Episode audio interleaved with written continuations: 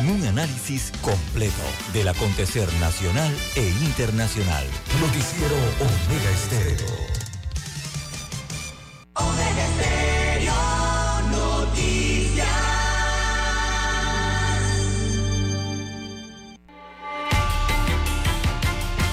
A continuación, los titulares, con los hechos que son noticias hoy.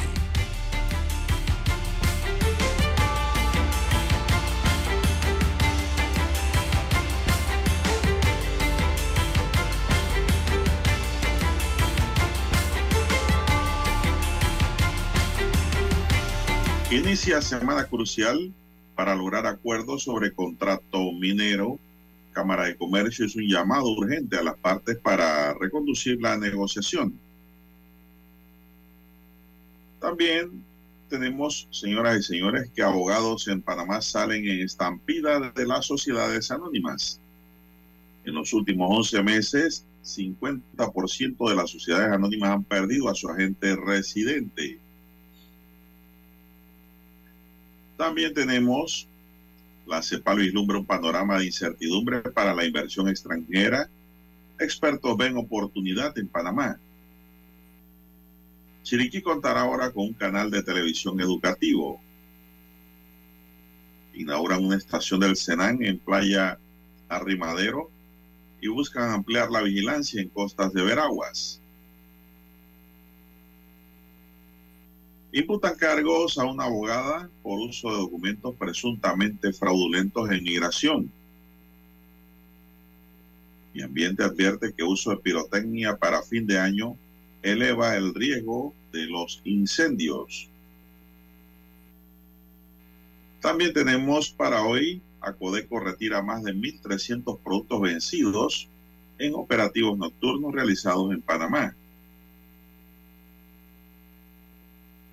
Gremios empresariales piden a Ejecutivo peruano reactivar la economía. También para hoy la eh, autoridad de tránsito asegura que no hay documento que sustente deuda con transporte colegial. Otros titulares, los extranjeros cierran el paso a las playas en Panamá y no hay autoridad, autoridad que pare esta situación para la isla Colón alegan que Ingeniería Municipal les autoriza cerrar. Hay que haber más control en esto. ¿ah? Decomisan 469 paquetes de drogas a tres extranjeros. También para hoy tenemos que Pelenchín Jr., un boxeador chapano, abrió la puerta y le dispararon, le quitaron la vida a la promesa deportiva. También tenemos, señoras y señores, que hubo un tiroteo y riña tumultuaria en Playa Gorgona y muere una persona. Encapuchados en el Nazareno de la Chorrera matan a un chorrerano que estaba en su casa. Y ayer se efectuó el desfile de Navidad en medio de celebración y de protestas también Amigos y amigas, estos son solamente titulares. En breve regresaremos con los detalles de estas y otras noticias. Estos fueron nuestros titulares de hoy. En breve regresamos.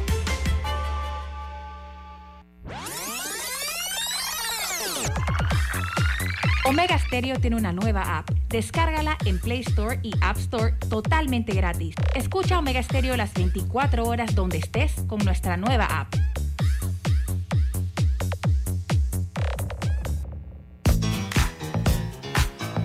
Desde el dominante Cerro Azul en los 107.3. 107.3. Continúa por el majestuoso Cerro Canajagua en los 107.5 para provincias centrales. Hasta el imponente Volcán Barú. En los 107.3. Transmite Omega Estéreo, cadena nacional simultánea.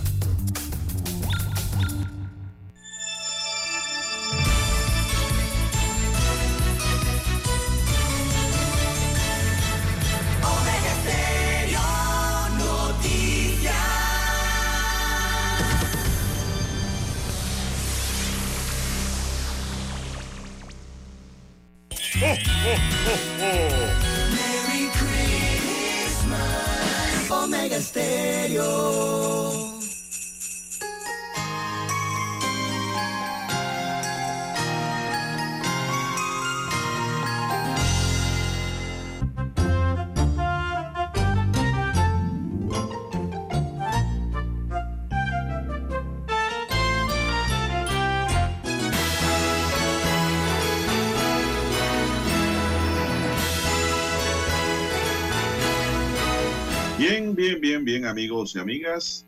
Muy buenos días. Hoy es lunes 12 de diciembre del año 2022. Dani Araúz está en el tablero de controles en la mesa informativa. Les saludamos. César Lara y un servidor Juan de Dios Hernández Sanjur para presentarle las noticias, los comentarios y los análisis de lo que pasa en Panamá y el mundo en dos horas de información.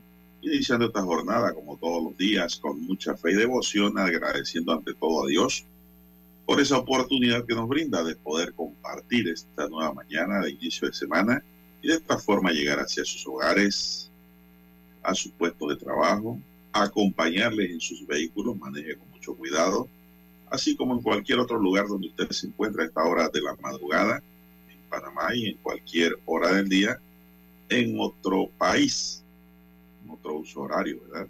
Gracias por esperarnos, gracias por acompañarnos, gracias por estar siempre con Omega Estéreo y su noticiero Omega Estéreo Noticias, un noticiero diferente para gente pensante. Mi línea directa de comunicación, no sin antes pedir para todos salud divino tesoro, seguridad y protección ante tantos peligros, sabiduría y mucha fe. Cuatro puntos, cuatro elementos importantes para el buen vivir siempre rogamos por ellos. Mi línea directa de comunicación en el WhatsApp, como dije, es el doble seis catorce catorce cuarenta y cinco. Ahí me pueden escribir.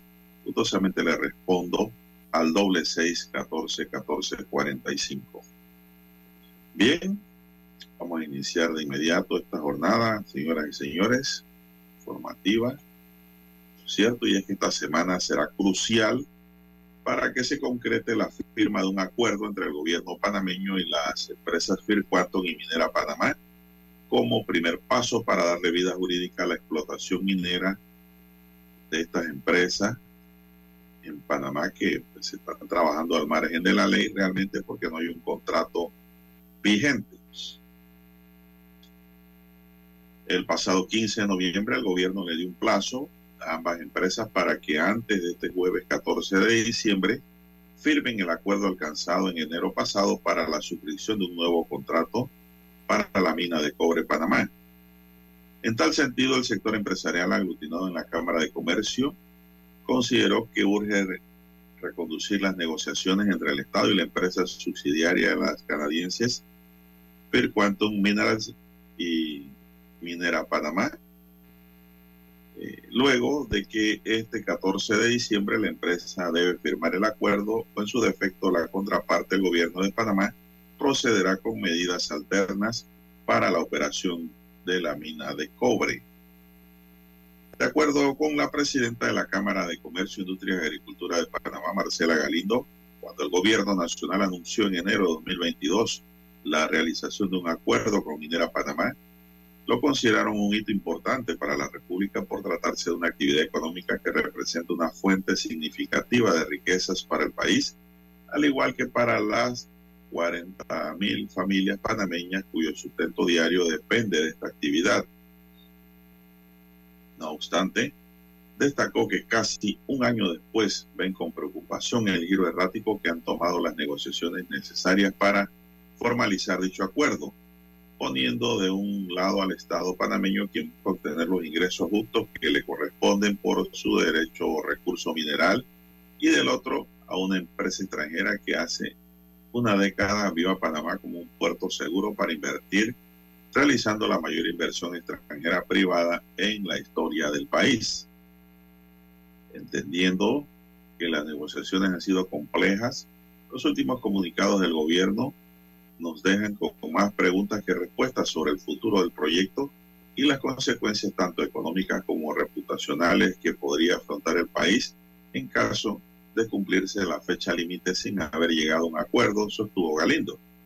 En tal sentido, la Cámara hizo un llamado urgente a las partes para reconducir la negociación enfocándose, enfocándose en fórmulas ganar-ganar a través de las cuales se logre un balance justo que reconozca al Estado lo merecido y a la empresa un beneficio que tome en cuenta las condiciones y los riesgos asociados a la actividad que desarrolla. Advierte que de lo contrario el país corre el riesgo de aniquilar una actividad que representa 3.5% del Producto Interno Bruto panameño, estando en juego no solo la inversión que el propio Estado promovió, sino el futuro de una actividad económica que bien desarrollada puede ser instrumento o instrumental para los panameños, enfatizó Galindo. Al respecto, el presidente del Colegio Nacional de Abogados, Juan Carlos Araújo, indicó que por las dimensiones del contrato y la controvertida la relación luego de la declaratoria de inconstitucionalidad del primer contrato ley, se hace necesario que exista mayor comunicación a la ciudadanía sobre las posibilidades de concretarse o no un acuerdo en los términos proyectados por el gobierno. Deben ser decisiones con mucha responsabilidad y sobre todo siempre con el interés nacional como verdadero objetivo, precisó.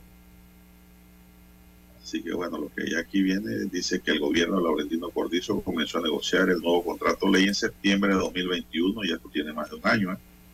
Y en enero pasado anunció un acuerdo con Minera que incluía elevar de 2% a entre 12 y 16% las regalías y la garantía de un aporte anual mínimo de 375 millones de dólares al fisco.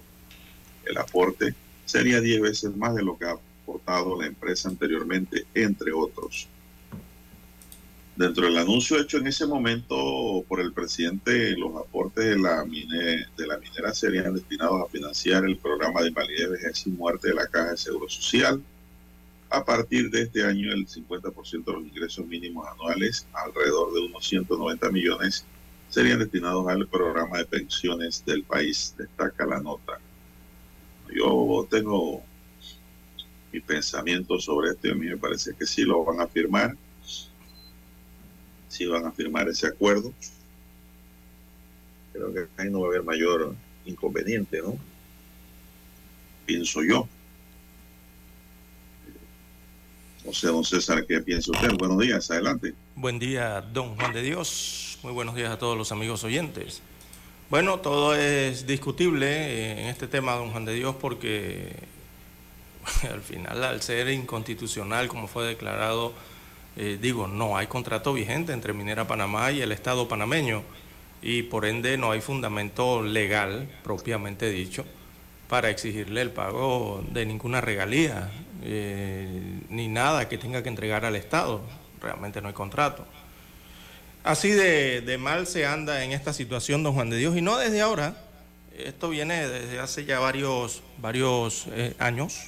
Venimos con esta situación eh, de este contrato concesión o esta concesión específicamente para la extracción de materiales, en este caso eh, cobre, hierro y otros tipos eh, de materias que adicional al ITBMS y al ISR que se paga, recordemos que estos también originan estas relaciones, exoneraciones, tantas cosas que han sido declaradas al declararse nulo el contrato, ¿no?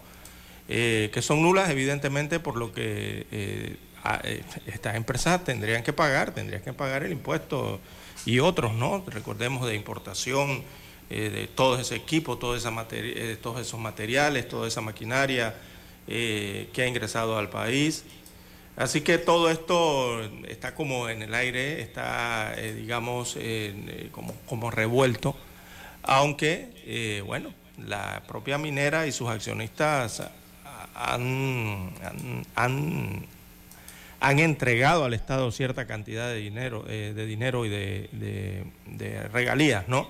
Pero el problema sigue siendo que todo esto se hace sin un contrato propiamente.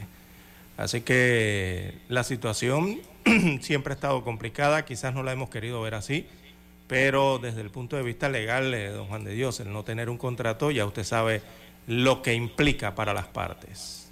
Y más cuando se trata de, relaciones entre Estados, o sea, entre una república y eh, una empresa a través de una concesión. Bueno, don César, usted lo ha dicho, así es, no se puede operar sin unas reglas que establezcan las condiciones ¿no? en que se desarrolla esta actividad. Ya después de la declaratoria de inconstitucionalidad y el inicio de negociaciones, ya en septiembre cumplieron un año y la empresa, tengo entendido, ha seguido pagando las regalías como estaba planteado antes. Lo que indica también que ese aspecto el gobierno lo debió negociar. Lo debió negociar para mejorar las condiciones eh, económicas para el erario público panameño. Así lo veo yo. Bueno, es hasta el día 14, don César. Vamos a ver la minera que dice, si firma o no. Yo tengo la impresión que sí van a firmar el contrato porque eh, el negocio es bueno. El negocio no está malo y también el contrato tiene su flexibilidad para las partes, ¿no? El contrato tiene un movimiento que dice que todo depende del movimiento de la del precio internacional de los productos que o elementos que se sacan de allí, de la minera. Así que el contrato tiene su flexibilidad también. Son las 5.47 minutos, Dani. Vamos a una pausa y regresamos.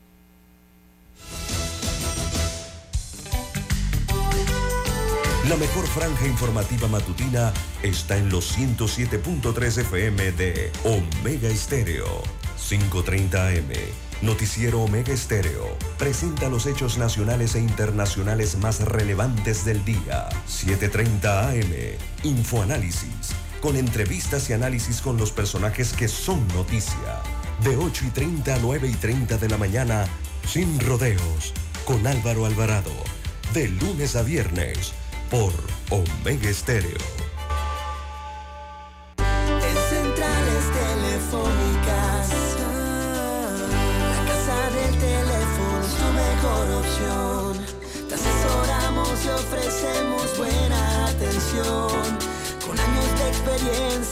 Trabajando para ti. La casa del teléfono, ubicados en Via Brasil y vista hermosa. La casa del teléfono, líder de telecomunicaciones. La casa del teléfono, distribuidores de Panasonic. Ven a visitarnos. La casa del teléfono. 229-0465 lsdtcorp.com Distribuidor autorizado Panasonic. Para anunciarse en Omega Estéreo, marque el 269-2237.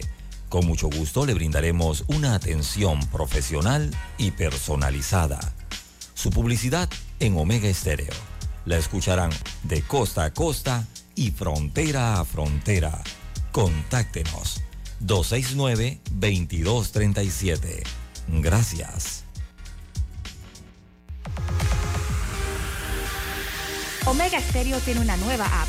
Descárgala en Play Store y App Store totalmente gratis. Escucha Omega Stereo las 24 horas donde estés con nuestra aplicación totalmente nueva. Merry Christmas. 107.3. Omega Stereo.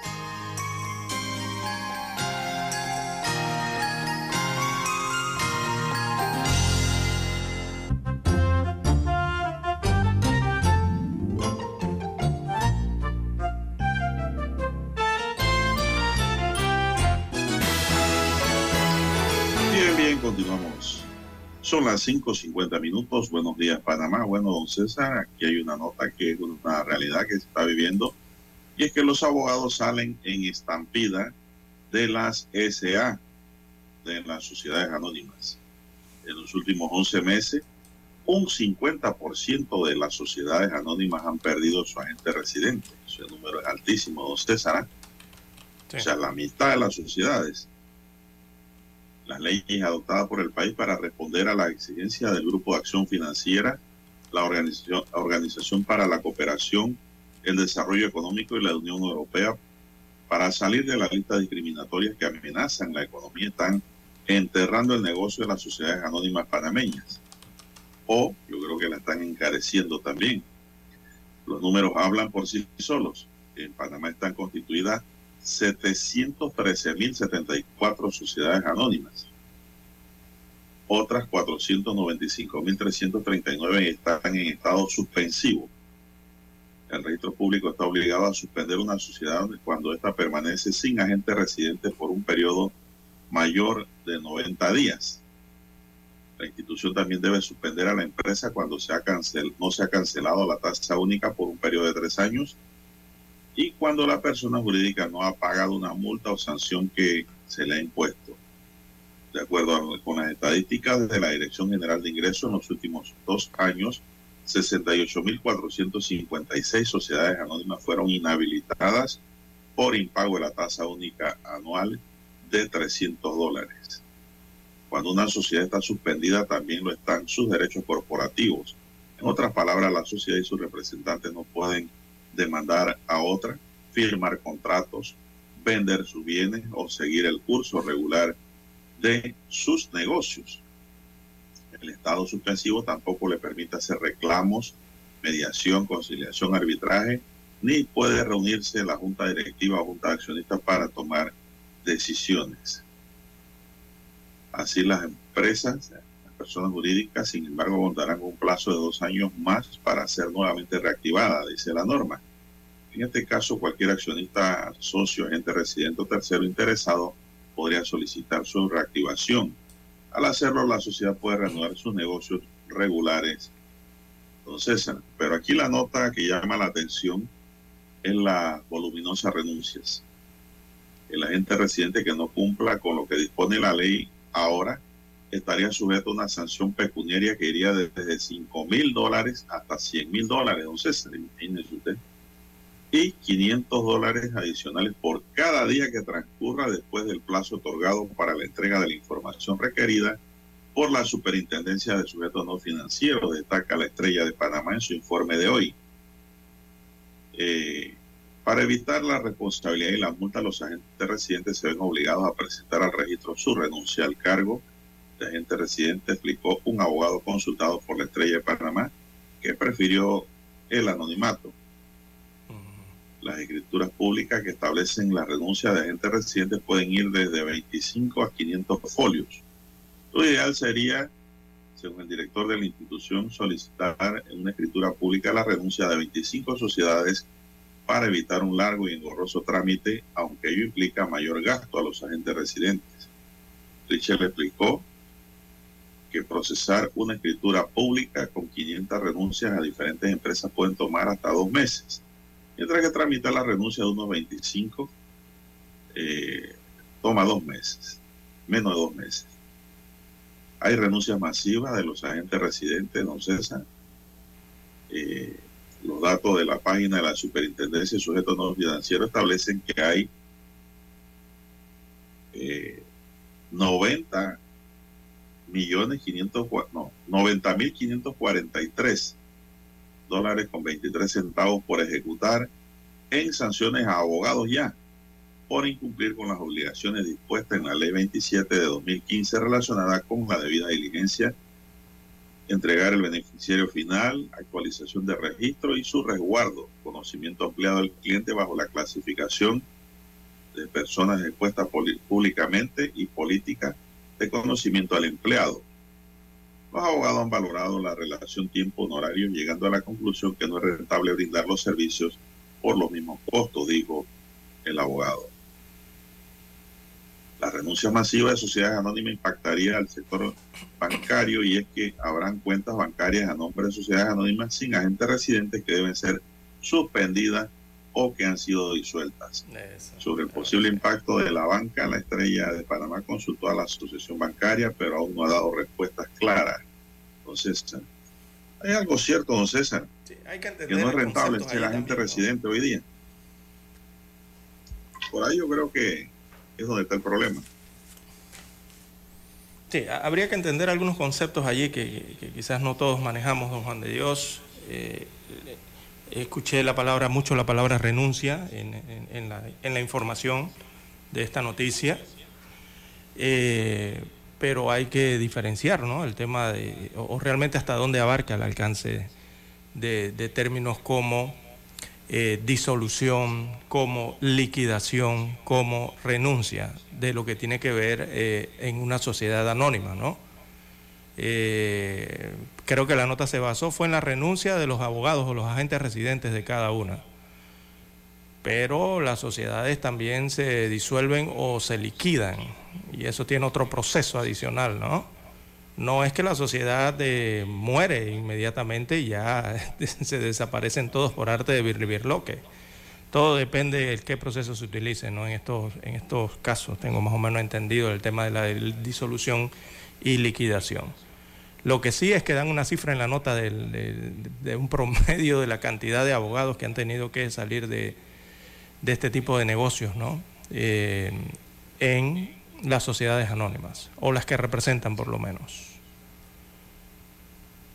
Bueno, don César, lo que yo sí he visto en la página de la superintendencia es que hay muchos abogados y firmas de abogados ya multados por incumplimiento de la ley. Sí, eso, eso provoca una situación.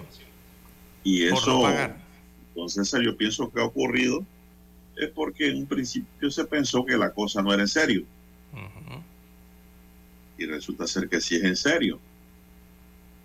Entonces, antes, don César, como dice la nota, las obligaciones derivadas del cargo de agente residente eran muy básicas era de constitución de la sociedad, es decir, darle vida jurídica y aparecer en el registro sin ninguna otra obligación, más la que le pida el Ministerio Público eh, cuando hay una investigación y la que él pueda brindar. Hoy existe un conjunto de regulaciones que deben cumplirse a lo, a lo largo de todo el año, que obligan al abogado a informarse sobre las actividades de los clientes, a documentar la información actualizada y estar preparado para responder a cualquier requerimiento de las autoridades, so pena de multa. todo eso conlleva un trabajo, conlleva una serie de acciones y llevan, conlleva la participación más de, una, de más de una persona en el manejo como agente residente de una sociedad.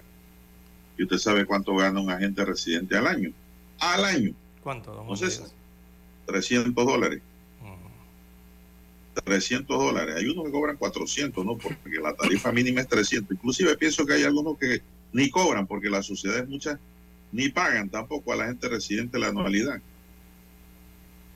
Simplemente. interesante la nota, pero creo que la nota debería estar complementada, don Juan de Dios, con eh, la temática de realmente cuáles son las sociedades, o cantidad por lo menos, de sociedades anónimas en Panamá que han sido disueltas o han sido liquidadas. Eh, es otra cosa. Eh, sí, pero creo que debería estar complementada con datos como esos, desde mi punto de vista no eh, periodístico. Porque recordemos que cuando se disuelve algo, sobre todo esto de las sociedades anónimas, no es que la sociedad ya desapareció.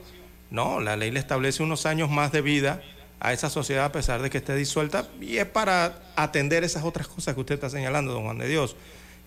por ejemplo, que si son demandados, si hay que traspasar algo, eh, enajenar eh, los capitales, dividir todo ese capital social. Bueno, todo eso requiere de abogados también, don Juan de Dios, eh, posterior ¿no? a eso. Y la otro tema de las liquidaciones también, ¿no? que conlleva también el tener la asesoría responsable de abogados también, ¿no? a eso es lo que me refiero. O sea, le falta un poco más de enriquecimiento a la nota periodística. no, eso, eso yo creo que es tema de otra nota. Eso es tema de otra nota, porque aquí la nota principal es que los abogados en un 50% han renunciado a las sociedades que representan como agente residente en el registro público. Y ya pues la nota nos ha explicado las razones y los motivos. A menos de que imagínense un abogado que le pongan una multa a don César, como yo cito siempre, de 50 mil dólares por incumplir.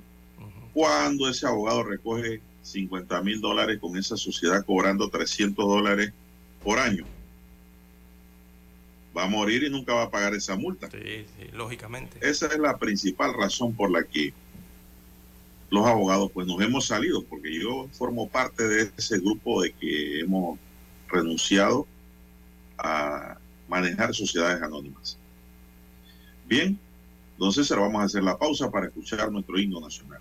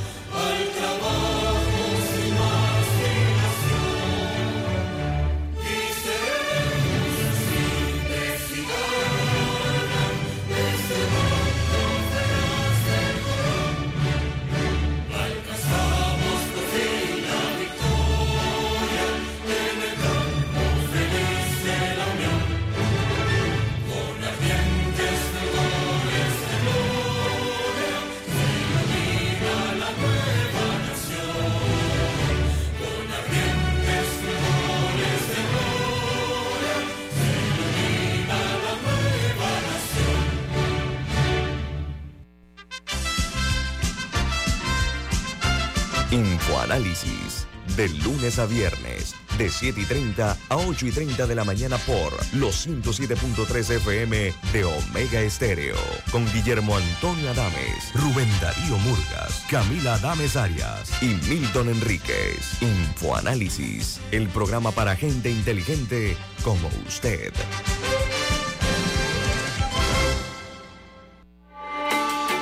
Noticiero Omega Estéreo.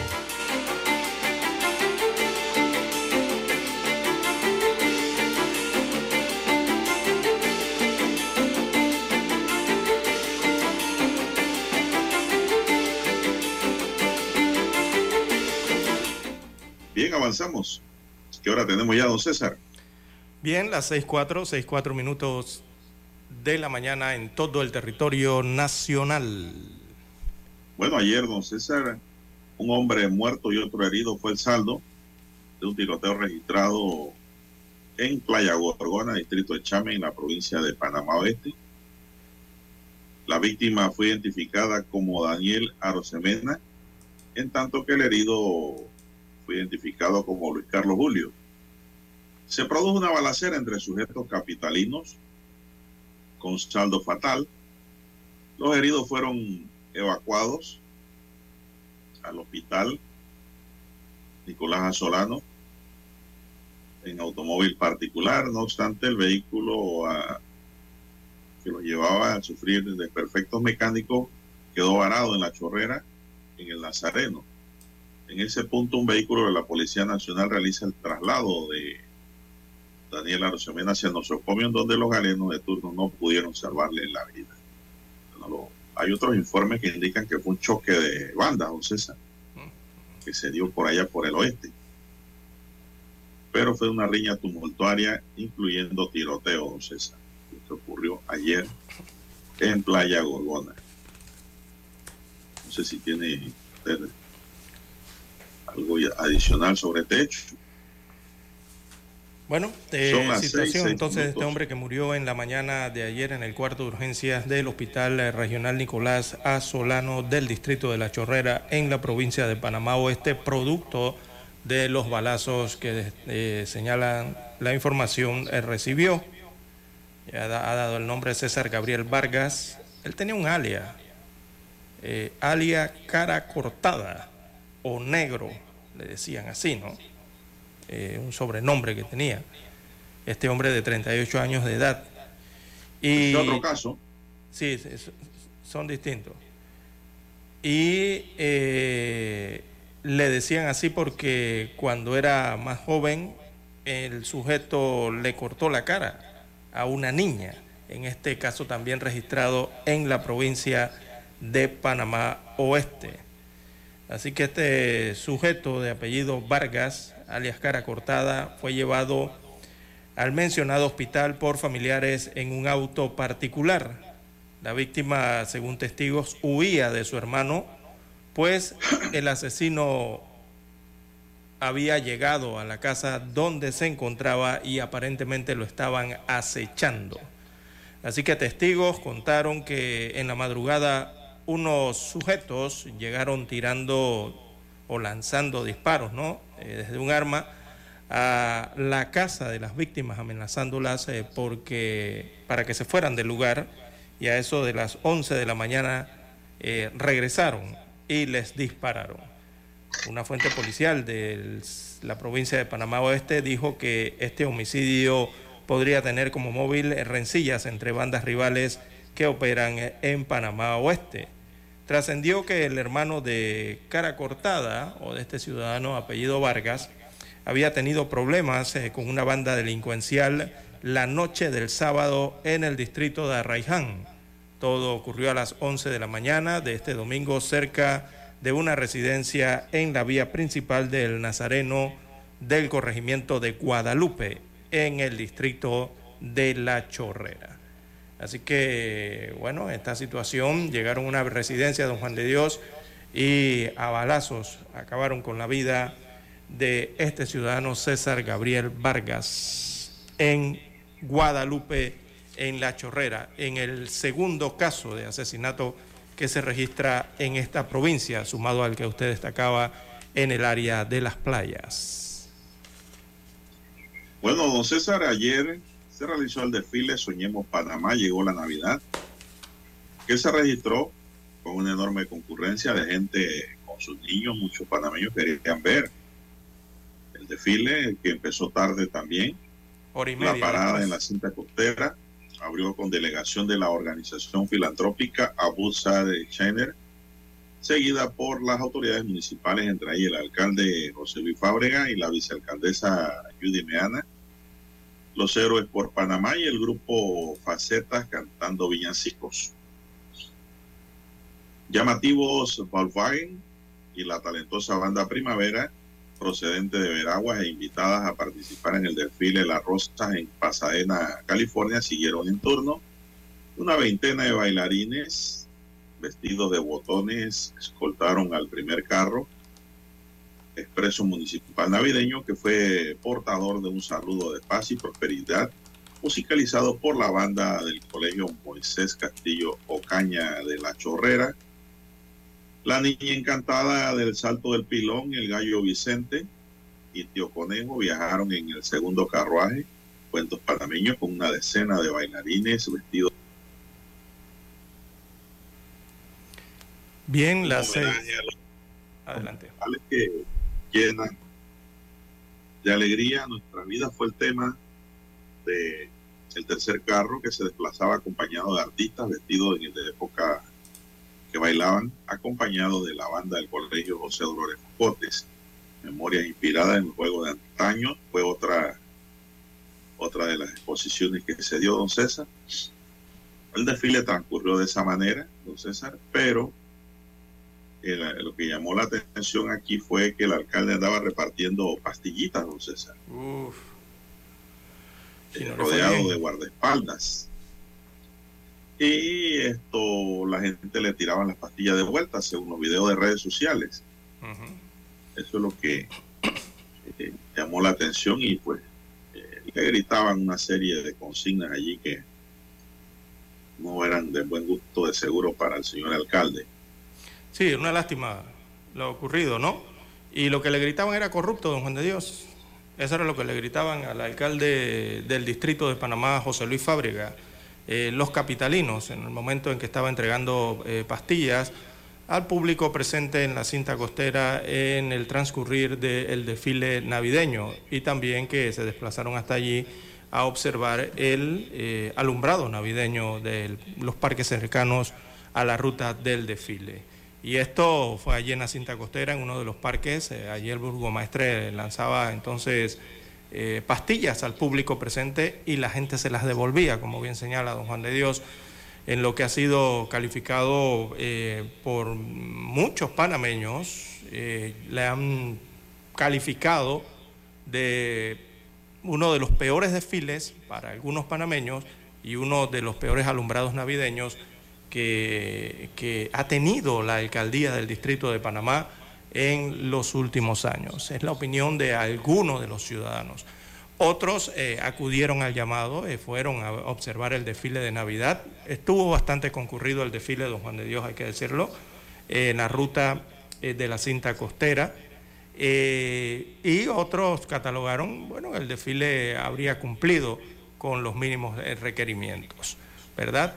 Es que al final, Don Juan de Dios, aquí lo que se está midiendo es eh, si realmente ese desfile y sobre todo las carrozas o, lo presentado en el desfile eh, realmente se compagina con el gasto millonario eh, sin licitación pública, de forma directa como fue contratado, para la realización de este desfile de Navidad en la capital, don Juan de Dios que por cierto, como usted bien señala, arrancó con una hora y media de retraso del horario que se había estipulado.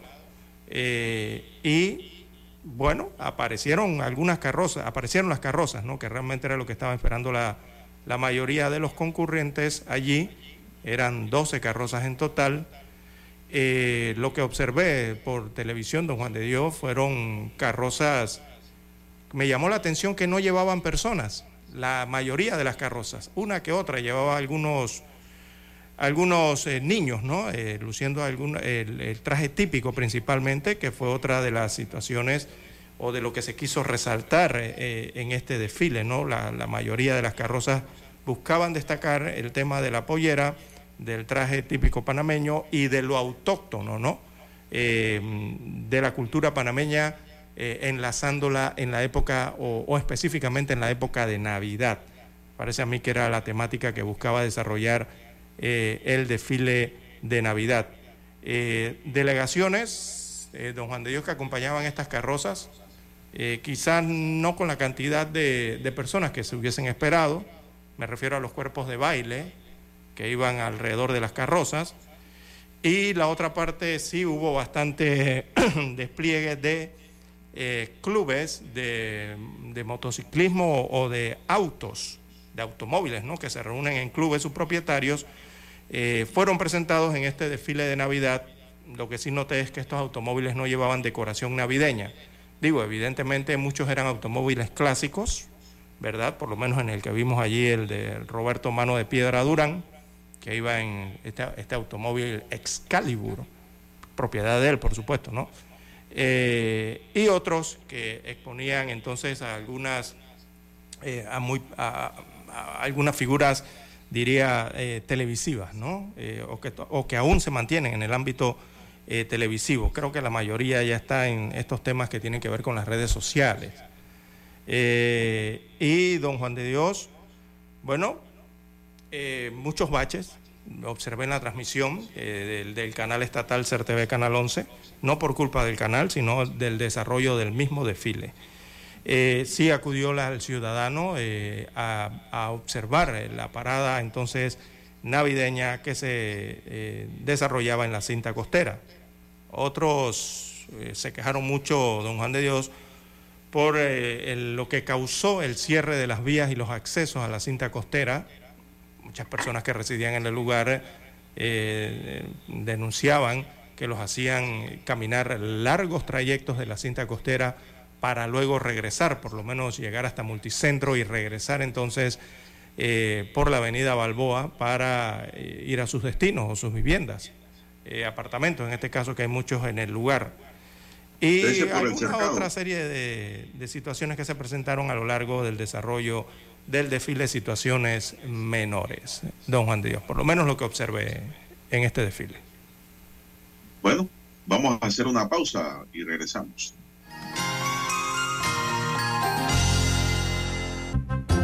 La mejor franja informativa matutina está en los 107.3 FM de Omega Estéreo.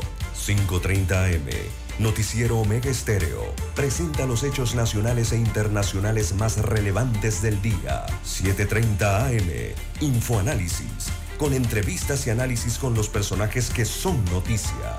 De 8 y 30 a 9 y 30 de la mañana. Sin rodeos. Con Álvaro Alvarado. De lunes a viernes por Omega Estéreo.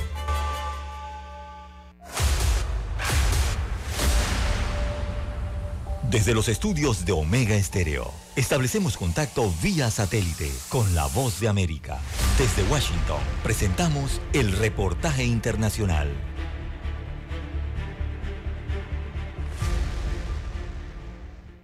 El fortalecimiento de la producción agrícola y los sistemas de producción social y la extensión de su alcance en el área rural para responder al triple desafío de combatir la inseguridad alimentaria, el aumento de la pobreza y apoyar la producción de alimentos en la región son los puntos más importantes en un informe conjunto presentado por la Comisión Económica para América Latina y el Caribe, la CEPAL, la Organización de las Naciones Unidas para la Alimentación y la Agricultura, la FAO, y el Programa Mundial de Alimentos. El reporte titulado Hacia una seguridad alimentaria y nutricional sostenible en América Latina y el Caribe en respuesta a la crisis alimentaria mundial, señala que el contexto internacional de crisis sucesivas comprometen el acceso de la región a los alimentos y a insumos claves para la agricultura regional. Manuel Salazar Chirinash, secretario ejecutivo de la CEPAL, presentó los detalles. La guerra de Ucrania está afectando y va a seguir afectando más allá de este año. La agricultura ucraniana está siendo fuertemente afectada. Por supuesto, tanto Ucrania como Rusia son dos de los principales exportadores de, de algunos de los productos agrícolas. La extensión de la crisis actual en la que convergen diversas amenazas de carácter productivo, comercial, climático y geopolítico no solo hace peligrar la seguridad alimentaria, sino que también podría conducir a la región y al mundo a grandes retrocesos en materia de pobreza, desigualdad, acción climática y desarrollo sostenible. Lola Castro, directora regional del Programa Mundial de Alimentos, señaló. Sirve también para poner en relieve la importancia que tiene, como hemos, hemos dicho, diseñar medidas a corto, medio y largo plazo que palíen los efectos de esta crisis multidimensional. En tanto, Mario Lubetkin, representante regional de la FAO, destacó que el hambre aumentó en la región en un 30% en sala de redacción Voz de América. Escucharon vía satélite desde Washington el reportaje internacional. Omega Estéreo, cadena nacional. Desde el dominante Cerro Azul, Omega Estéreo cubre las provincias de Panamá, Colón, Darién, Panamá Oeste y las playas en los 107.3. Continúa desde el majestuoso Cerro Canajagua en los 107.5, cubriendo todas las provincias centrales hasta el imponente volcán Barú en los 107.3 para las provincias de Chiriquí, Bocas del Toro y Veraguas. Omega Estéreo para todo Panamá.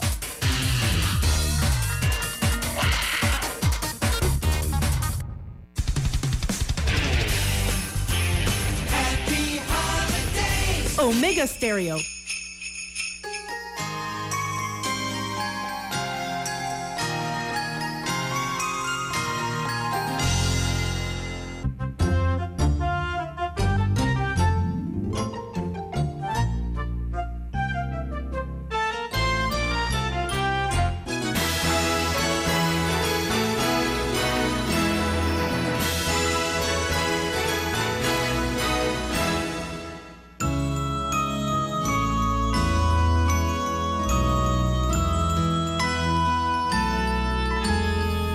César, no hemos hablado nada del Mundial. El Mundial de la sorpresa. Ah, sí, ¿verdad? El fin de semana. Sí, hombre. Eh, la sorpresa ha sido Marruecos. Oiga, sí. El ¿eh? equipo sentimental del mundo, le llamo yo. Eh, es que es sorpresa por todos lados. Y pues estaba viendo allí, don César, una entrevista que le hicieron al pibe, al pibe, al pibe Valderrama, ¿eh, ¿no? De Colombia. ¿Sí? Ese es su apodo. Sí, el pibe, sí. Y él dice, pues, bueno, se mantiene con su afro, ¿no? Su cabello espelucado. Sus rulos. Más que se le nota que, bueno, ya, ya ha recorrido buen kilometraje. Y lo entrevistaron y él dijo, don César, que él no ve por qué no eh, Marruecos pueda vencer a Francia. Sí lo puede vencer. Si está en semifinales es porque venció a todos, los grandes que se Dice. enfrentaron, ¿no? Hizo la lista de los que acabó en el camino y dijo, ¿ha perdido algún juego? No. No. Entonces, ¿por qué no se puede ganar a Francia? Claro que se lo puede ganar e ir a la final. Usted se imagina eso, sería, si ya es histórico, imagínese lo que significaría eso para los marroquíes, ¿no? De- en lo que tiene que ver historia y todo lo demás. Mire que... Es algo histórico para África. Sí, para África. Es que, eh, bueno, es que recordemos que eh, Marruecos, la cercanía ¿no? que ha tenido con Portugal, que ha tenido con España, recordemos que Marruecos ya dejó fuera del Mundial a Bélgica, dejó fuera del Mundial a, a España, ellos comparten eh, área limítrofe, eh, cerca a Portugal también, y ahora tienen frente a Francia en las semifinales. Eh, acabando uno a uno. y lo digo porque hay que recordar la historia de, de Marruecos también, ¿no? Recordemos que Marruecos se independizó, adivine de quién. Se independizó precisamente de España y de Francia. O sea, esos juegos son históricos para ellos. Por eso es que usted ve eh, que en las transmisiones internacionales, cuando muestran los festejos en, en áreas como Fez, eh, Casablanca y, otros, y otras eh, ciudades en Marruecos, eh, usted ve ese festejo que tienen eh, los pobladores en Marruecos porque su equipo está ganando. Y no tanto porque esté ganando, sino a quienes les está ganando don Juan de Dios. Ese, ese otro eh, detallito que hay en estas celebraciones, ¿no? Recordemos que ellos se independizaron precisamente de estos dos países, de España y de Francia. creo que a mediados fue como para el 50, por ahí la década del 50 más o menos, de 1950 me refiero. Eh, ellos se independizaron ¿no? de estas dos naciones. Y lo visto ante Portugal, don Juan de Dios, mire, 101 minutos jugaron frente a los 16 mejores jugadores de Portugal. Los 16 mejores, ¿ah? Incluido Cristiano Ronaldo, don Juan de Dios. Y no pudieron con la, el sorpresivo o sorprendente equipo de Marruecos. Eh, vi las estadísticas al final y, estos africanos tuvieron solo el 26% de posesión del balón, nada más el 26%.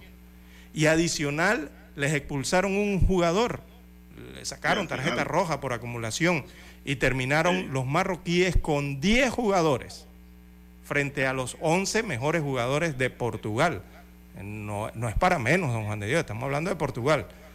Entonces, allí está el valor, ¿no? Adición, e, eso mismo que les estoy diciendo con esto de Portugal se puede aplicar para España.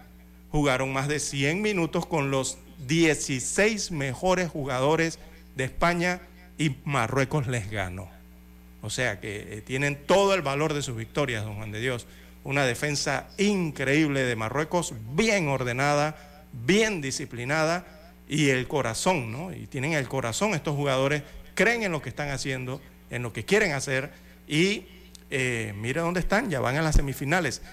Están dentro de los cuatro mejores equipos del mundo ahora mismo, los marroquíes.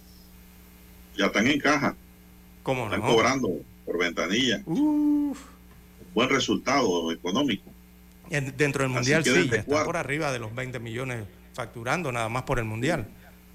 Me refiero a lo que les va a entregar la FIFA, ¿no? Los millones que le va a entregar la FIFA. don César, de que van a eliminar a Francia también. Tengo esa impresión, mire. Ese equipo está crecido, está inspirado. Eh, sus, jugadores se les nota. Sí, hay que ver la, estrategia nada más, ¿no? Recordemos que Francia es un equipo. Sí, lo que he visto de Francia, don Juan de Dios, eh, juegan muy bien, un juego muy táctico, eh, mucha técnica tienen cada uno de los jugadores franceses.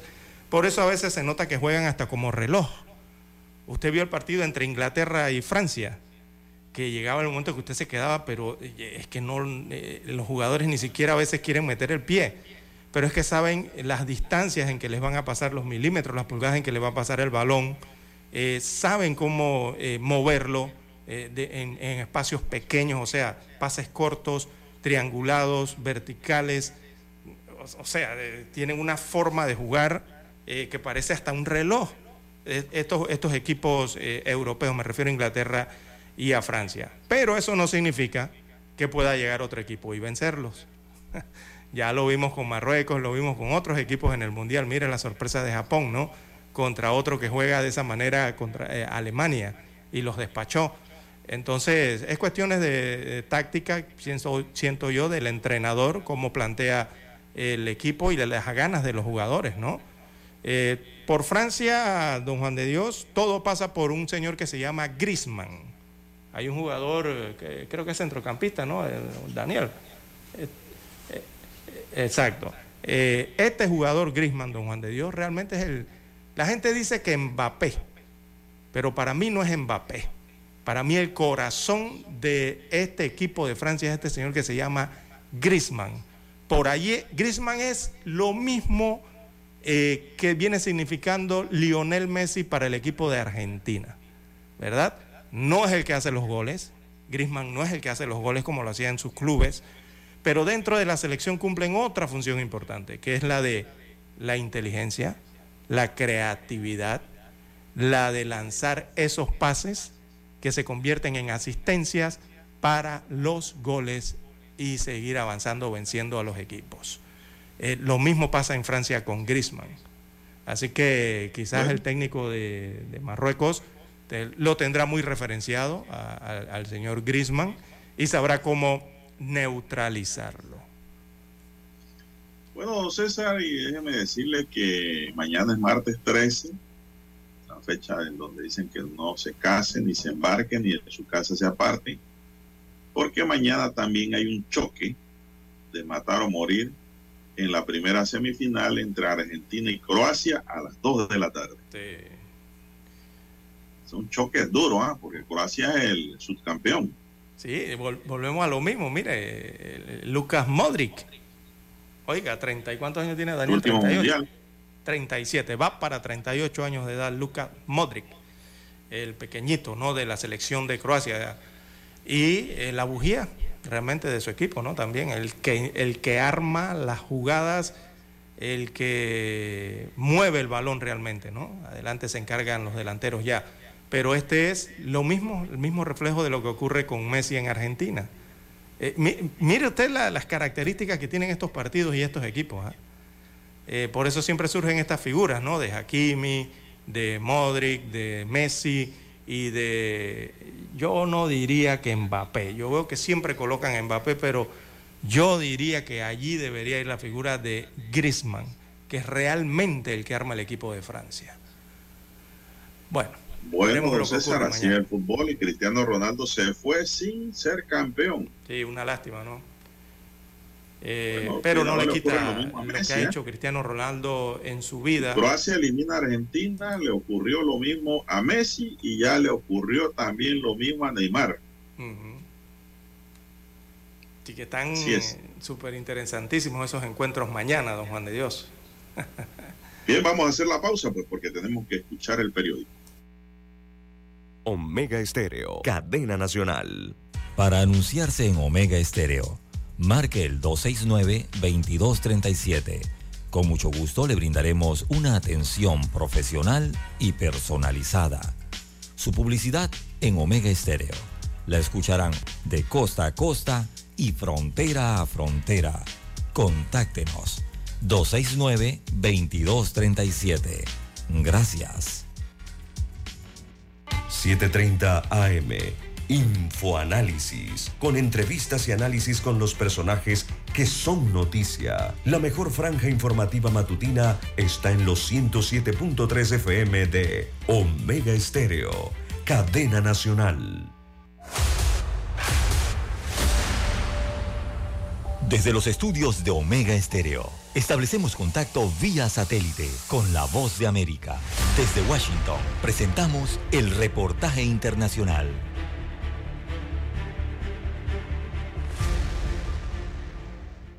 La sección para participación y reparación de las víctimas de la Corte Penal Internacional habilitó un formulario para recoger opiniones y preocupaciones de víctimas del procedimiento en el que los jueces de la Sala de Cuestiones Preliminares del Tribunal decidirán si autorizan al fiscal de la Corte Penal Internacional Karim Khan retomar la investigación Venezuela 1 suspendida luego de que el Estado venezolano solicitó un aplazamiento de la investigación, argumentando que se encuentra indagando presuntos hechos punibles. Calixto Ávila, representante en Europa de Provea, una de las organizaciones de derechos fundamentales más antiguas de Venezuela, subrayó que las informaciones serán de carácter estrictamente confidencial el Estado venezolano tendrá solamente acceso al resumen que se ha enviado por la Secretaría eh, de la Corte Penal Internacional. Desde La Haya, Calixto Ávila alertó a los Estados partes del Estatuto de Roma sobre la necesidad de garantizar la participación de las víctimas dentro del incidente que se ha abierto en la situación Venezuela. El objetivo ha sido eh, alertar a los, eh, a los Estados partes sobre la situación eh, de las víctimas en Venezuela y la garantiza y la necesidad de que estén pendientes de cualquier acto de intimidación o represalia contra las víctimas y contra las organizaciones que participen en el proceso en la Corte Penal Internacional. En noviembre, la Fiscalía de la Corte Penal Internacional solicitó ante la Sala de Cuestiones Preliminares autorización para reanudar la investigación formal a Venezuela por presuntos crímenes de lesa humanidad, en virtud del artículo 18.2 del Estatuto de Roma, hecho cuestionado por el gobierno del presidente Nicolás Maduro. Carolina Alcalde, Voz de América, Caracas. Escucharon vía satélite desde Washington el reportaje internacional. Noticiero Omega Estéreo. Las noticias impresas en tinta sobre papel. Con ustedes. Escuchando el periódico. Los titulares de las primeras planas de los diarios estándares de circulación en Panamá.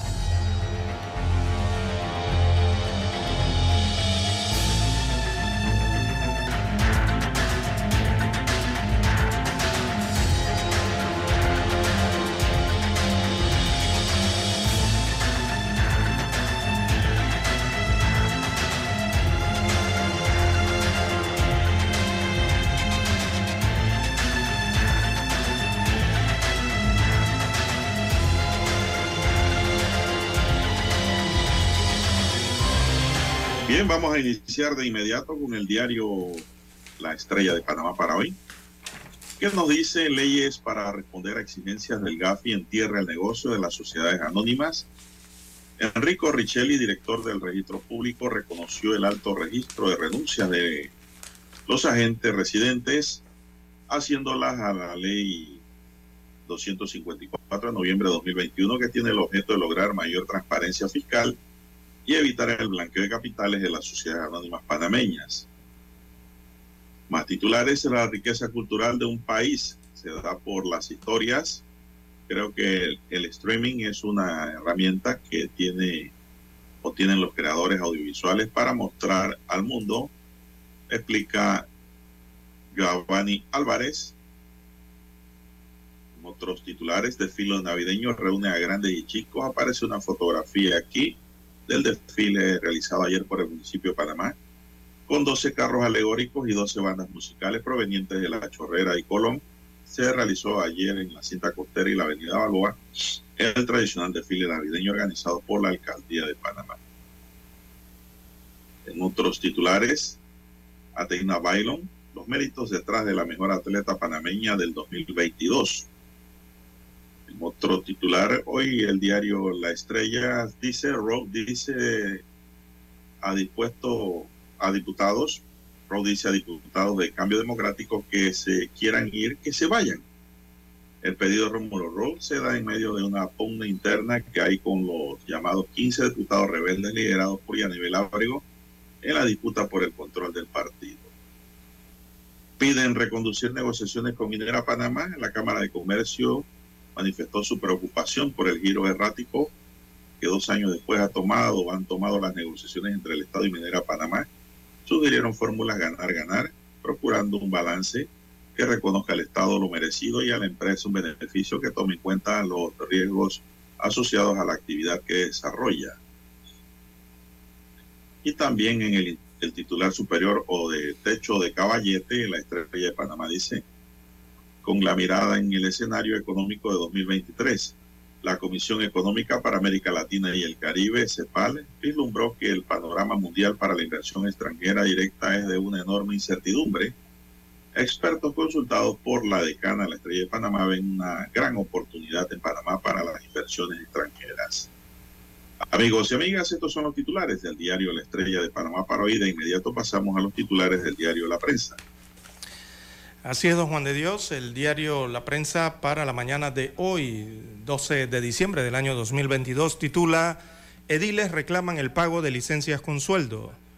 Destaca la información que versa sobre los fondos públicos. Allí Anita Bustamante del diario La Prensa redacta alegando que la Contraloría General de la República no ha interpretado correctamente el fallo de la Corte Suprema de Justicia que tumbó las licencias con sueldo a las autoridades locales, un grupo de 304 ediles acudió a esta Corporación de Justicia a presentar un amparo de garantías constitucionales.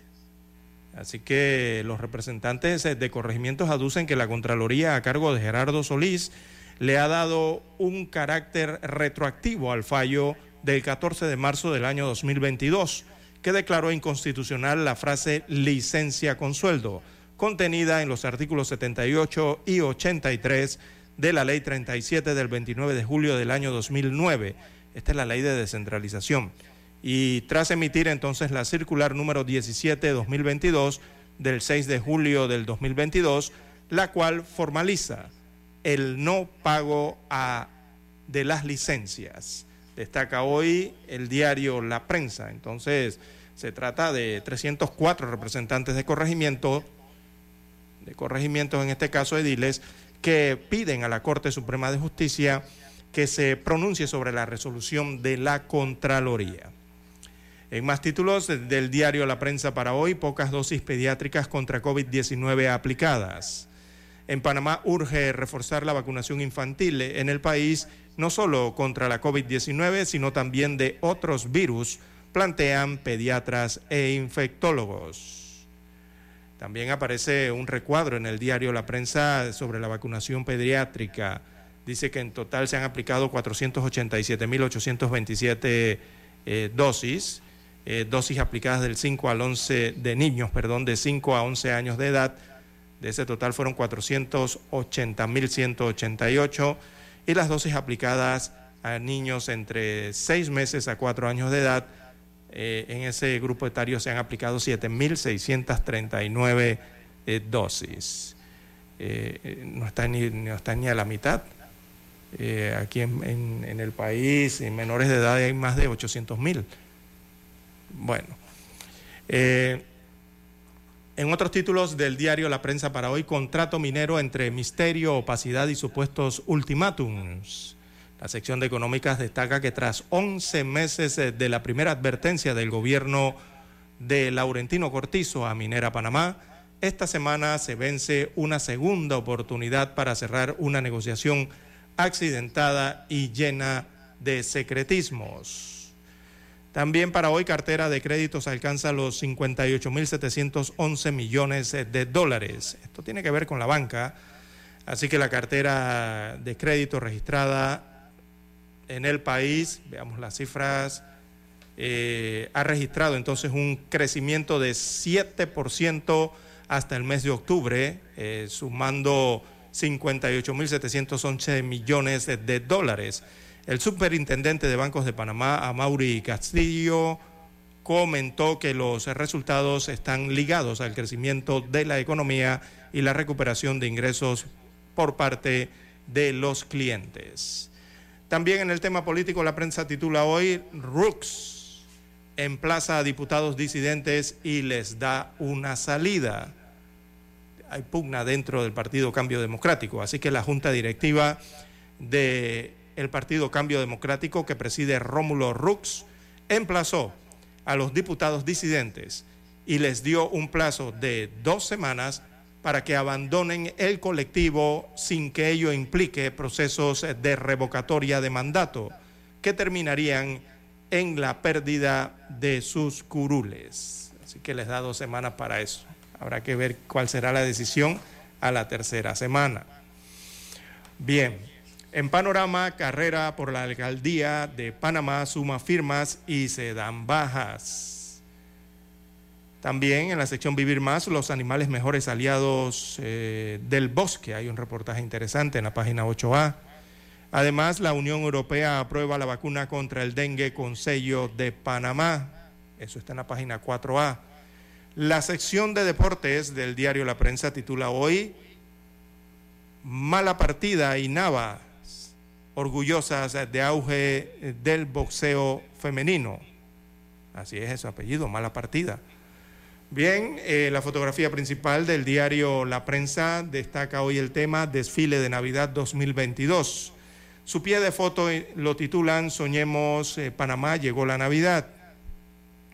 Dice la gráfica que después de la polémica contratación directa de Festi Eventos por 2.8 millones de dólares, la alcaldía de Panamá celebró este domingo 11 de diciembre el desfile Soñemos Panamá, llegó la Navidad, con la participación de carros alegóricos, bandas de música y fuegos artificiales. El desfile que empezó hora y media, con un retraso de hora y media, eh, implicó el cierre de varias calles cercanas a la cinta costera, el despliegue de mil policías y un horario especial del Metro de Panamá hasta las 11 de la noche para transportar al público. Muestra entonces la fotografía principal, una de las eh, carrozas, ¿verdad?, eh, que participó ayer en el desfile de Navidad. Bien, son los títulos eh, que presenta para hoy el diario La Prensa, con la lectura de los principales titulares. Damos por concluida la lectura en este su segmento escuchando el periódico. Hasta aquí, escuchando el periódico. Las noticias de primera plana, impresas en tinta sobre papel.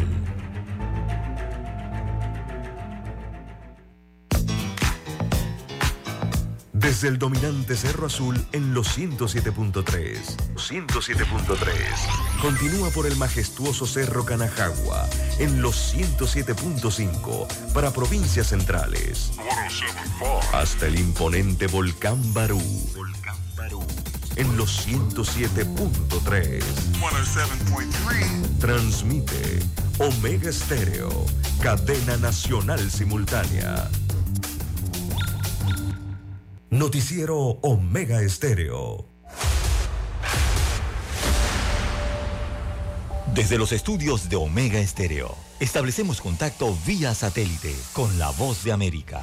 Desde Washington, presentamos el reportaje internacional.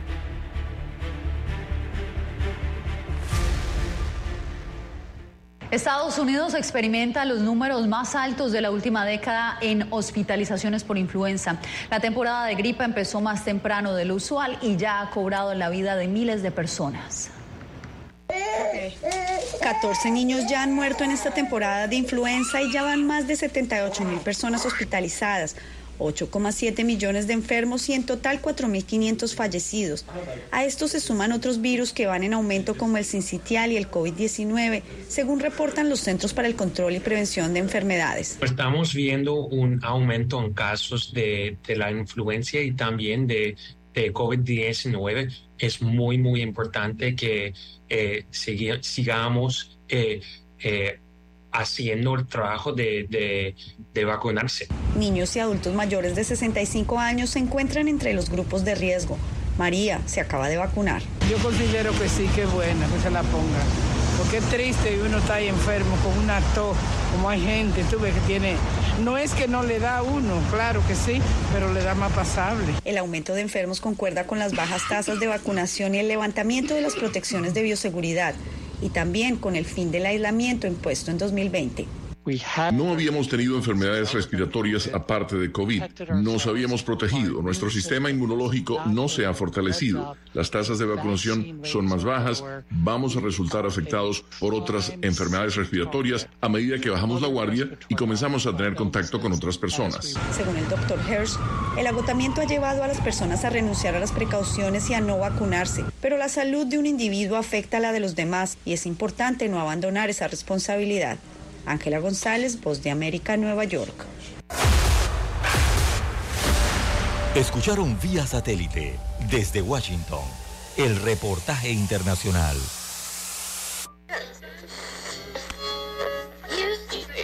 Cuando nadie creía en el FM estéreo. Esta es la nueva generación en radio. Esta es la generación Omega.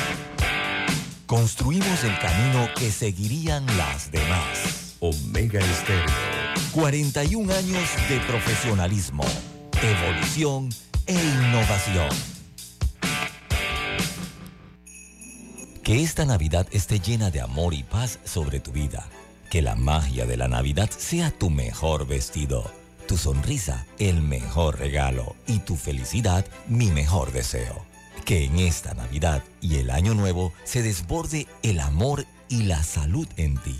Que los problemas, incertidumbres y la injusticia no sean tropiezos en tu vida. Pídele a Dios claridad y solución. Mensaje del licenciado Juan de Dios Hernández Sanjur, su abogado de confianza. A su entera disposición. 6614-1445. Es momento de adentrarnos al mar de la información. Este es el resultado de nuestra navegación por las noticias internacionales más importantes en este momento.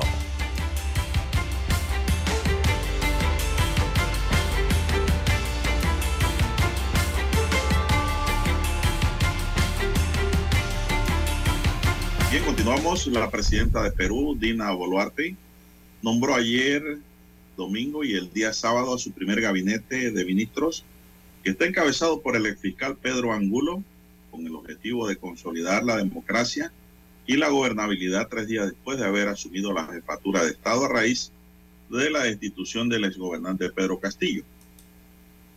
Tal como lo anunció el viernes, Boluarte tomó el juramento a su gabinete en el Palacio de Gobierno, mientras que en varias ciudades del país, como la surandina Andahuaylas, en la región natal de la nueva presidenta, se mantienen las protestas contra la destitución de Pedro Castillo y arrecian los pedidos para que se convoque a un adelanto de elecciones generales.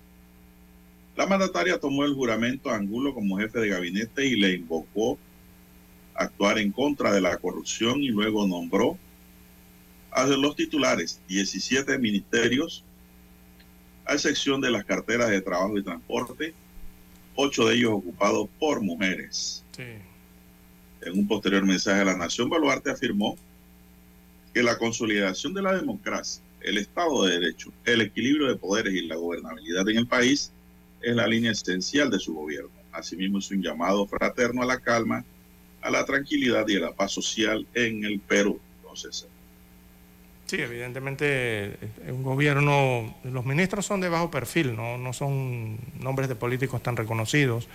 Es como más técnico ese gabinete, ¿no? Más técnico el gabinete. Exactamente. Y destaca el tema de la presencia de las mujeres en su mayoría. Eh, o sea, hay más mujeres en el gabinete que hombres.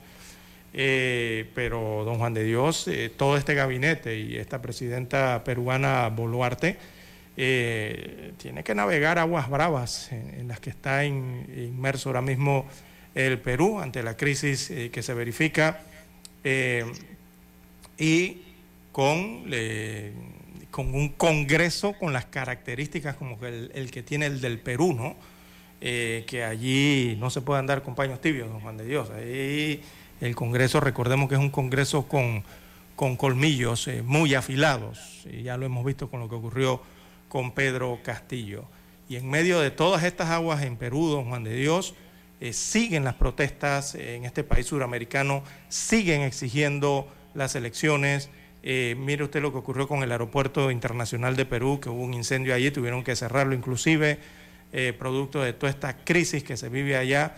También han denunciado en las últimas horas la muerte de dos personas en medio de las protestas eh, para pedir eh, el adelanto de las elecciones y en su última declaración la presidenta peruano, eh, peruana perdón, se abrió, se abrió al tema de adelantar las elecciones para el año 2024. y esto, por primera vez, lo dice la presidenta luego de conocerse esas dos primeras víctimas en medio de las protestas. Así que la idea que lanzó Diana Boluarte es que los comicios se realicen en abril de este, eh, del próximo año en este caso, ¿no? Lo que implicaría entonces recortar en dos años eh, su mandato. Eh, ha surgido la idea finalmente por parte ya del propio Ejecutivo, por parte de la propia presidenta posesionada en Perú. Hay que ver cómo se sigue desarrollando eh, y se sigue interpretando entonces toda esta situación que ocurre en Perú. Bueno, los presidentes de Francia y Ucrania, Emmanuel Macron y Volodymyr Zelensky, han mantenido durante el día de ayer domingo una conversación telefónica para culminar los preparativos de la Conferencia Internacional de París que comenzará el próximo martes, o sea, mañana, cuyos participantes discutirán las medidas a adoptar para proteger a la población ucraniana de la invasión rusa durante el invierno. Hemos preparado la conferencia de Francia organizada, ha aplicado Macron en un mensaje publicado y ha explicado así, en ese mensaje publicado en su cuenta de Twitter. Eh, a la primera de carácter internacional se suma otro foro bilateral, Francia-Ucrania, coprotagonizada por las empresas francesas que están involucradas en la reconstrucción del país. Por su parte, Zelensky ha confirmado discusiones con Macron, la implementación del plan para la paz en Ucrania, la cooperación en defensa y la estabilidad energética, quien intervendrá por video en la conferencia. Entonces, antes las conferencias casi todas eran físicas. Sí, había que viajar, ¿no? A un punto. Ahora se hacen por Zoom. Exacto, una enorme pantalla. Según el Eliseo, en la conferencia participarán jefes de Estado, jefes de gobierno y ministros de 47 países, así como el secretario general de las Naciones Unidas, Antonio Guterres. Ucrania estará representada en persona por el primer ministro del país, Denis Simahal. Todo lo que pues se prevé para mañana martes en esta conferencia. Así es. César, porque se acerca el invierno. Ya tienen el invierno, ya en, estas áreas eh, del norte de Europa, ¿no? En el este, en la parte este, pero en el continente eh, europeo. Eh, viendo Juan de Dios, precisamente hablando de Europa, a las 6.55 minutos de la mañana, la vicepresidenta del Parlamento Europeo es imputada por blanqueo de capitales y corrupción. Esto lo ha decidido un juez en Europa y ha decidido mantenerla en prisión, nada menos y nada más, don Juan de Dios, que la vicepresidenta del Parlamento Europeo. Ella es de nombre Eva Kaili. Eh, es una de las cuatro personas a la que un juez belga eh, mantiene bajo arresto y ha imputado este, el día de ayer eh, por un delito de participación en organización criminal blanqueo de capitales y corrupción, en un caso que vincula a Qatar con la Eurocámara, según informaron este domingo los medios belgas eh, de comunicación, principalmente el NAC y el LESOR. Así que las otras tres personas son el compañero de Kylie y asesor en el Parlamento Europeo, él es de nombre Francesco Giorgi, y el ex eurodiputado italiano socialdemócrata demócrata de nombre Pier Antonio Panzeri. También el laborista bruselense detenido el viernes de quien no ha trascendido su identidad. Así que todos ellos están en arresto en este momento eh, mientras se realiza esta investigación. Eh, la Fiscalía Federal de Bélgica confirmó mediante un comunicado que el juez ha imputado y mantenido en la cárcel a cuatro de los seis detenidos en este caso y dejado en libertad a otros dos, pero evitó dar eh, los nombres de los que fueron liberados. Así que, bueno, imagínese usted, mm, eh, están hablando del Parlamento Europeo, esto es dentro de la comunidad europea, y temas que tienen que ver entonces eh, con estos casos que tanto eh, se lucha, por lo menos se, se, escucha que se lucha por parte de estos organismos europeos eh, contra la organización criminal, el blanqueo de capitales y corrupción.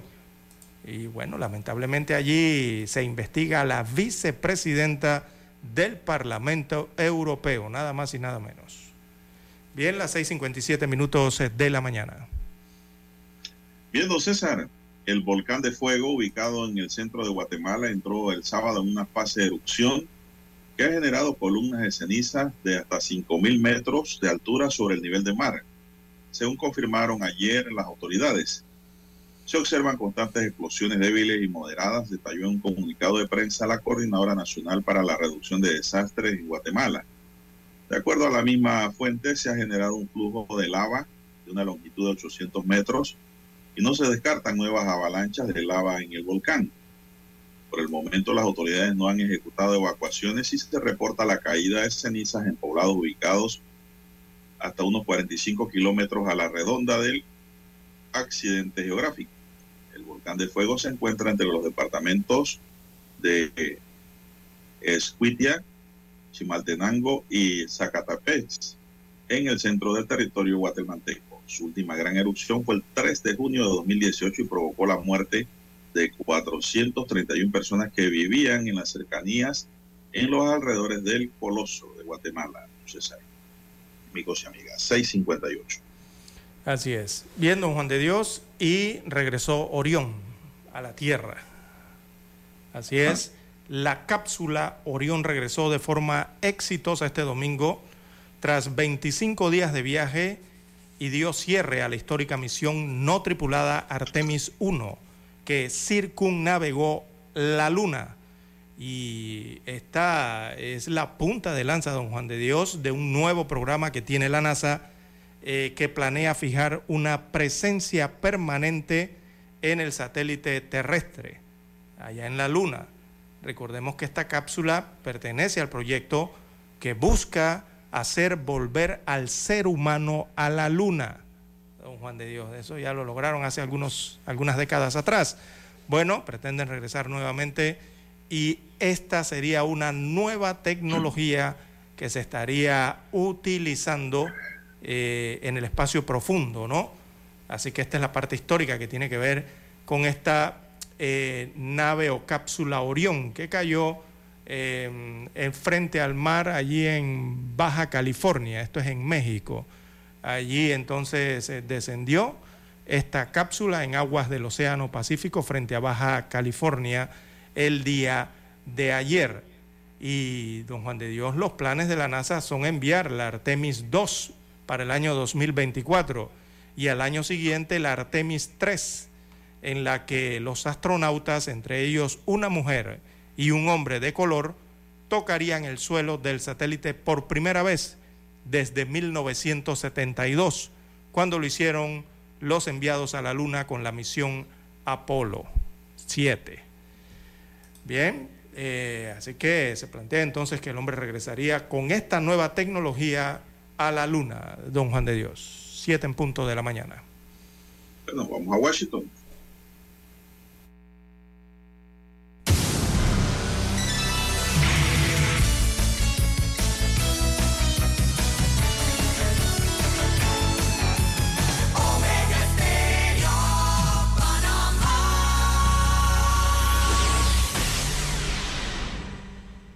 El satélite indica que es momento de nuestra conexión. Desde Washington, vía satélite.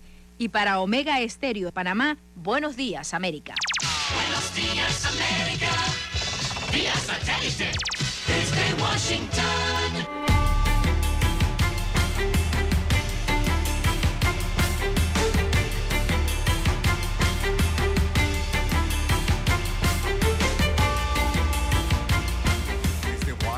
Les informa Henry Llanos. Un agente de inteligencia libio, sospechoso de fabricar la bomba que hizo estallar un avión de pasajeros estadounidenses sobre Lockerbie, Escocia, en 1988, fue arrestado por el FBI y será extraditado a Estados Unidos para ser juzgado, según dijeron autoridades el domingo. El arresto de Abu Agela Masud Keir al-Marimi se produjo después de un esfuerzo de décadas del Departamento de Justicia para procesar hace dos años el entonces fiscal general William Barr anunció cargos penales contra Masud acusándolo de construir la bomba que derribó el vuelo 103 de Panam, matando a 259 personas a bordo del avión.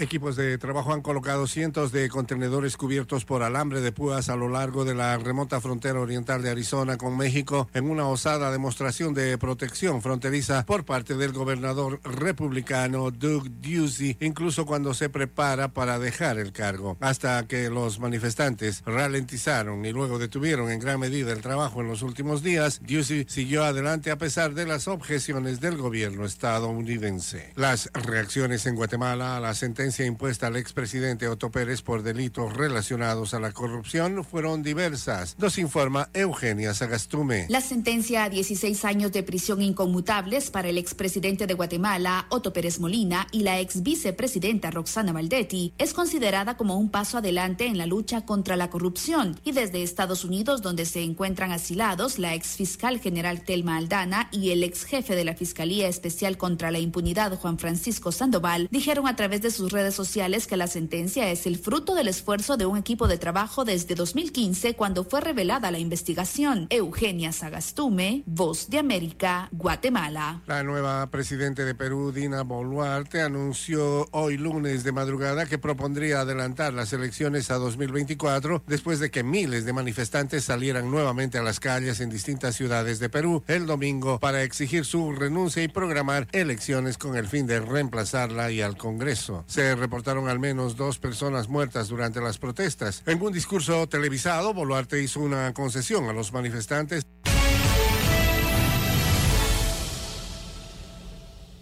Las empresas siguieron contratando a buen ritmo en el undécimo mes del año a pesar de la elevada tasa de inflación y el lento crecimiento de la economía, lo cual constituye una señal de resistencia frente a las fuertes alzas de las tasas de interés por parte de la Reserva Federal. La economía estadounidense agregó 263 mil puestos de trabajo, mientras que la tasa de desempleo se mantuvo en 3.7%, todavía cerca de un mínimo de 53 años, informó el Departamento de Trabajo. El crecimiento del empleo se desaceleró muy ligeramente frente a la ganancia de 284 mil empleos en octubre. Según la agencia AP, la contratación del mes pasado representa un aumento sustancial. Durante todo el año, aunque la inflación ha aumentado y la Reserva Federal ha impuesto tasas de interés cada vez más altas, el mercado laboral de Estados Unidos ha desafiado a los escépticos agregando cientos de miles de puestos mes tras mes. La fuerza del aumento de las contrataciones de noviembre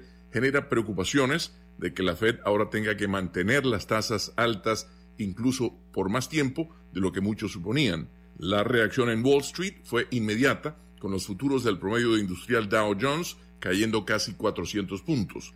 A medida que los empleadores continuaron contratando, siguieron aumentando los salarios. En noviembre, el salario promedio por hora aumentó poco más del 5% en comparación con el año anterior, un sustancial incremento que podría complicar los esfuerzos del Banco Central estadounidense para frenar la inflación. Mientras tanto, las constantes contrataciones y los salarios en aumento han ayudado a las familias estadounidenses a impulsar la economía. El gasto del consumidor aumentó a un ritmo saludable incluso después de ajustarse por inflación. La gente ha incrementado la compra de automóviles, comidas en restaurantes y otros servicios. Después de haberse contraído en los primeros seis meses del año, la economía de Estados Unidos se expandió a una tasa anual de casi el 3% en el último trimestre. Además de la fortaleza del gasto del consumidor, un aumento en las exportaciones ayudó a impulsar el crecimiento. Leonardo Bonet, Voz de América. Desde Washington, vía satélite. Y para Omega Estéreo de Panamá, hemos presentado Buenos Días, América. Buenos días, América. Vía satélite. Desde Washington. Omega Estéreo, cadena nacional. Que esta Navidad esté llena de amor y paz sobre tu vida. Que la magia de la Navidad sea tu mejor vestido, tu sonrisa el mejor regalo y tu felicidad mi mejor deseo. Que en esta Navidad y el Año Nuevo se desborde el amor y la salud en ti. Que los problemas, incertidumbres y la injusticia no sean tropiezos en tu vida. Pídele a Dios claridad y solución. Mensaje del licenciado Juan de Dios Hernández Sanjur, su abogado de confianza. A su entera disposición. 6614-1445. Noticiero Omega Estéreo.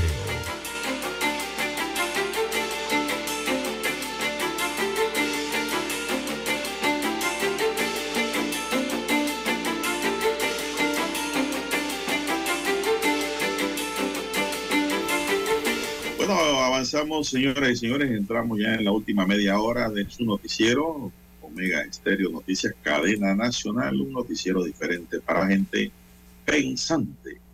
Bueno, don César, eh, cuando usted se baja de su grillo, su máquina, su tractor, asegúrese bien de que lo deja con freno.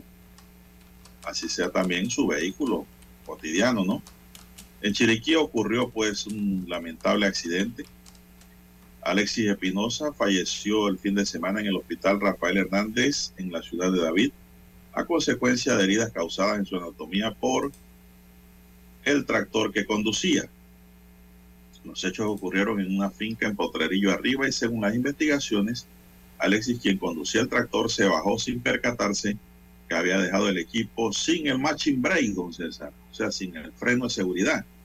Y al momento que se agachó a verificar algo frente al tractor, este avanzó, pasándole por su anatomía. Lamentable, ¿eh? Eso es el apuro a veces. Una vecina se percató de lo ocurrido dándole aviso a los familiares, quienes lo llevaron al hospital donde falleció. Don César, no es para mí, un tractor por encima que va. tenga mucho cuidado. ¿ah? Y esta no es la primera ni la última vez que vamos a escuchar esto, porque a cada momento, don César, estas cosas ocurren. Sí, la verdad es que los tractores son unos, unos asesinos silenciosos, don Juan de Dios, en el campo. Es peligroso eh, esto, ¿no? Este tipo de maquinarias. ¿Por qué? Porque suelen, lo que usted acaba de señalar, eh, olvidan eh, colocar los frenos o apagarlos, o en ocasiones los tractores trabajan en unos relieves en, el campo, en, en, terreno quebrado, ¿verdad? Y tienden a volcarse, don Juan de Dios también, y aplastan regularmente a o, algún trabajador en la finca o al conductor. Lastimosamente, eh, debido al peso que tienen estos equipos, estas maquinarias, ¿no? Y bueno, muchos casos hemos conocido, se han escuchado, sobre todo en el occidente del país, donde se desarrolla mucho la agricultura, en Chiriquí específicamente, y como este otro caso, eh, en que en su finca se volcan los tractores y, le caen encima a, los, a quienes los conducían, ¿no? Eh, realizando los trabajos eh, de siembra o agricultura en sus propiedades. Así que, bueno, un accidente lamentable eh, que tiene que ver con las tareas agrícolas en este caso. Bueno, lo mismo, don César, hay que tener cuidado con los carros automáticos. Usted de pronto en un descuido deja el carro en cambio, ¿no? ya sea en R o D, y el carro se puede ir si no coloca bien el freno en mano.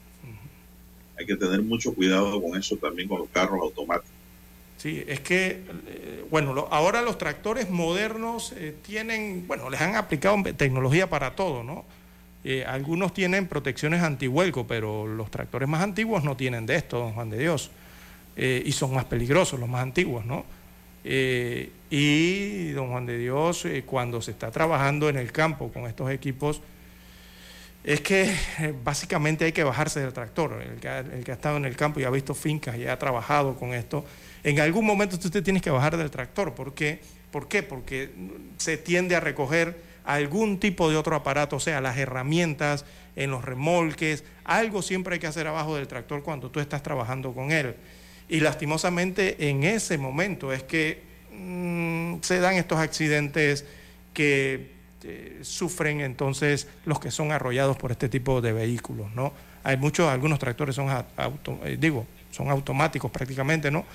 Así que eh, esto tiende a ocurrir, hay que tener mucha precaución en el manejo de este tipo de vehículos, de esta maquinaria agrícola.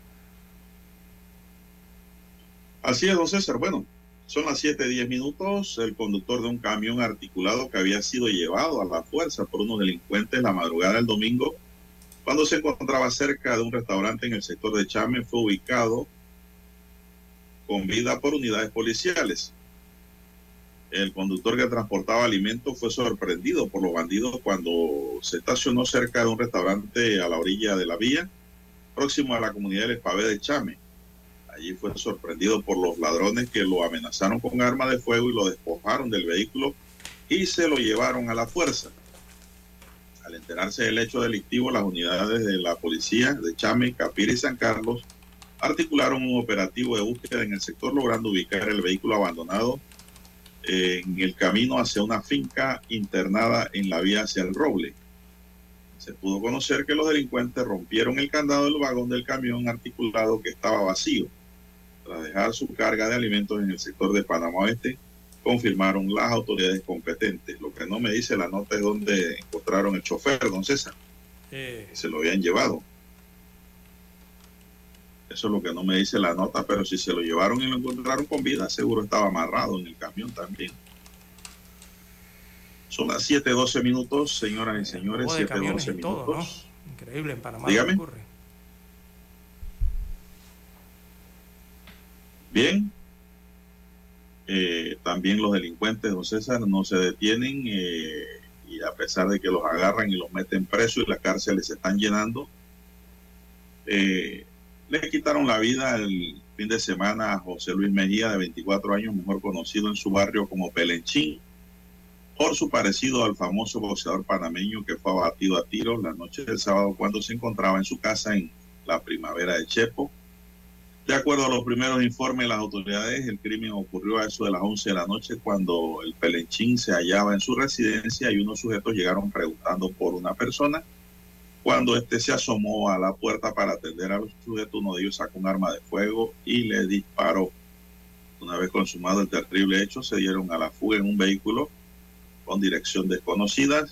Una fuente policial dijo que el nombre de la víctima, tras ser verificado en la División de Captura de la Policía Nacional, Antipandilla y Récord Policivo, se determinó que no reflejaba casos pendientes de ninguna clase. Se elevan a nueve las personas asesinadas a nivel nacional en lo que va de noviembre de este año, según las estadísticas que tiene la Policía Nacional. Bien, las 7:14, 7:14 minutos de la mañana en todo el territorio nacional. Eh, debemos Pero hacer aclaramos, la ¿ah? no es el pelenchín el boxeador. No, no, no, este no. Es un pelenchín muy parecido al pelenchín original, que era el boxeador. Para que no diga la gente, oye, que pelenchín dicen que no, otro, otro pelenchín. Este es el pelenchín Mejía, que vivía en Chepo. 7:14 minutos, Dani, vamos a hacer la última pausa para entrar en la recta final. Noticiero Omega Estéreo. En Omega Estéreo hacemos contacto vía satélite con la voz de América en Qatar 2022. Presentado gracias a Banco Aliado, tu aliado en todo momento. El fútbol puede ser también fuente de inspiración para que personas como Lili Cantero creen obras de arte sobre este deporte mágico. La artista paraguaya ha elaborado dibujos fabulosos sobre balones de fútbol, inspirados en las ocho selecciones que han ganado un mundial y en la cultura de Qatar. Ante el deterioro en la salud de Pelé, decidió poner en uso su genio artístico. Bueno, esta pelota está inspirada en justamente la carrera de Pelé, es una forma de darle un tributo a su carrera y así también desearle fuerza para este momento duro que está pasando Eh, el diseño está inspirado en una de las fotos más icónicas donde él está besando la Copa del Mundo.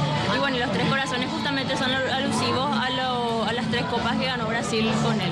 Cantero empezó a explorar su talento para el dibujo cuando algunos de sus amigos le pidieron que diseñara sus botines. Luego el astro argentino Lionel Messi publicó en redes sociales unos botines que le envió la artista paraguaya. Cantero cobró renombre internacional y el gobierno de Paraguay decidió enviarla a la Copa del Mundo para exhibir sus obras. Ah, La inspiración que ella toma en cada uno de sus, de sus obras es única.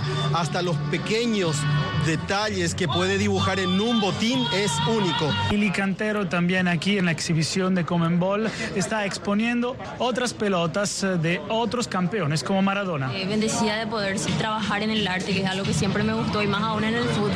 Eh, son las dos cosas que siempre me gustaron y busqué la forma de unir justamente estas dos pasiones. Cuando Cantero empezó, dice el artista, jamás se imaginaba llegar hasta pintar en un mundial de fútbol, pero su duro trabajo al final pagó. Jacopo Luzzi, Voz de América, Doha, Qatar. En Banco Aliado te acompañamos en tu crecimiento financiero. Ahorra con tu cuenta Más Plus y genera hasta 2.5% de interés. Banco Aliado, tu aliado en todo momento. Visita nuestra página web bancoaliado.com y síguenos en nuestras redes sociales como arroba Banco Aliado. Banco Aliado, tu aliado en todo momento. Hemos presentado vía satélite por la voz de América Qatar 2022. Gracias a Banco Aliado, tu aliado en todo momento.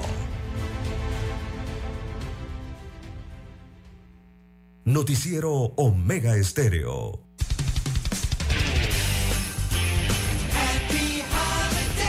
Omega Stereo.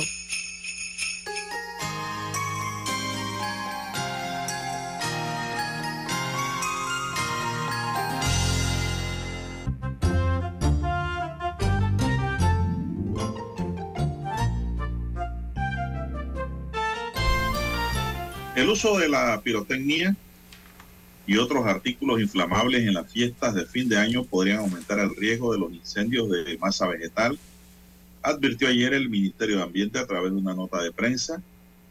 Según la institución, con la llegada del último mes del año, el empleo de bombitas, morteros y correas, y al unirlo con la entrada de la temporada seca y la elevación de la temperatura, aumenta la posibilidad de que se registren incendios de masa vegetal de tener contacto con la zona de vegetación. Ante la afectación que se origina siempre mi ambiente a través de su campaña de prevención, exhorta a la población para tomar las debidas precauciones a fin de prevenir situaciones de riesgo no solo para esto, sino para el propio ambiente. Así que ya lo saben, pues tengan mucho cuidado con eso. Inclusive, don César, donde hay rancho de paja o de penca, también eso es peligroso. Un cohete que viene de vuelta cae prendido ahí, prende el rancho. Así es, en pleno verano. Eh, ya, eh, verano no, en temporada seca, ¿no? que ya eh, prácticamente se ha plantado hacia el interior del país, don Juan de Dios, también aquí en Ciudad Capital, ¿no? Eh, la última semana pocas precipitaciones, algunos chubascos que han caído en algunos puntos de la República de Panamá, pero muy seco eh, el clima, bastante seco durante la última semana, sobre todo en provincias centrales, ¿no? y parte de la República de Panamá, ya para esta temporada, ¿no? altura de la mitad de diciembre, ya ha entrado prácticamente la temporada seca en el país. Viendo Juan de Dios, la libre postulación por la alcaldía de Panamá suma firmas y se han dado algunas bajas también, según el último reporte que tenemos aquí a acceso, ¿no? Eh, pese a todas las quejas por la recolección de firmas a través de, la aplicación o el apps del Tribunal Electoral, y también a las denuncias de investigación o desventajas eh, que suponen las candidaturas por libre postulación frente a lo que está ocurriendo con los va a ocurrir con los partidos políticos en esta carrera por la alcaldía de Panamá, la principal de la República. Bueno, don Juan de Dios, amigos oyentes, hay cuatro aspirantes que superaron el mínimo de 8.243 firmas ya. Eh, esto eh, para ordenarlos, ¿no? tratar de colocarse entre los tres candidatos que estarían en la papeleta de votación para las elecciones del 2024. Bien, desde el pasado 3 de octubre hasta ayer domingo 11 de octubre, veamos los resultados. Los 11 precandidatos que pretenden reemplazar al alcalde José Luis Fábrega para el periodo 24-29 eh, han duplicado, don Juan de Dios, han duplicado las firmas que los respaldan. Así que los datos están actualizados hasta las 6, veamos, 6 de la mañana del día de ayer domingo. Veamos los resultados. El actual diputado independiente Edison Brose sigue como el precandidato con más firmas. Brose, que en octubre contaba con 8.666 firmas, subió a 19.985 firmas hasta el día de ayer. Eh, muy cerca, en segundo lugar, se mantiene Iván Blaser, que pasó de 5.386 rúbricas a 14.862. Oiga, más que las duplicó, casi las triplicó.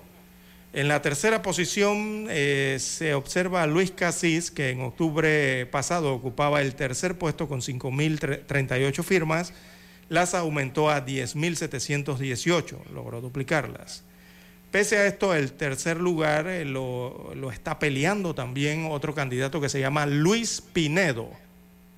Pinedo en octubre tenía 3.156 firmas, pero logró aumentar su respaldo a 8.756 firmas. En la jugada, veamos aquí, alejados eh, de la meta, o sea, los tres primeros, eh, se mantiene Ebeljito Barrios, pasó en octubre de 2.205 a 2.639, y también una precandidata o un aspirante que se llama Dixiana Acosta, que de 209 firmas subió a 332. Bien, eh, así está la situación eh, por la libre postulación para la alcaldía de Panamá, la principal del país, don Juan de Dios. Eh, están acumulando más firmas los aspirantes a suceder al alcalde José Luis Fábrega. Bueno, son las 7.22. Dos personas, entre ellos una supuesta abogada panameña y un extranjero, fueron imputados por la presunta comisión del delito contra la fe pública en la modalidad de falsificación de documentos públicos, según informó el Servicio Nacional de Migración Inspectores de la institución detectaron a la supuesta abogada y a la persona extranjera utilizando documentos presuntamente fraudulentos en los cuales además se habría falsificado sellos institucionales y la firma de la directora general. El Servicio de Migración interpuso la denuncia ante el Ministerio Público, entidad que al realizar el cotejo dactilográfico encontró las anomalías denunciadas, procediendo con la apertura de la investigación correspondiente. Estas personas fueron llevadas ante un juez de control de garantía, quien impuso la medida del caso y se les aplicó la medida cautelar de impedimento de salida del país y reporte ante el Ministerio Público cada 15 días. De igual forma, se les prohibió la realización de trámites en el Servicio Nacional de Migración y sus dependencias.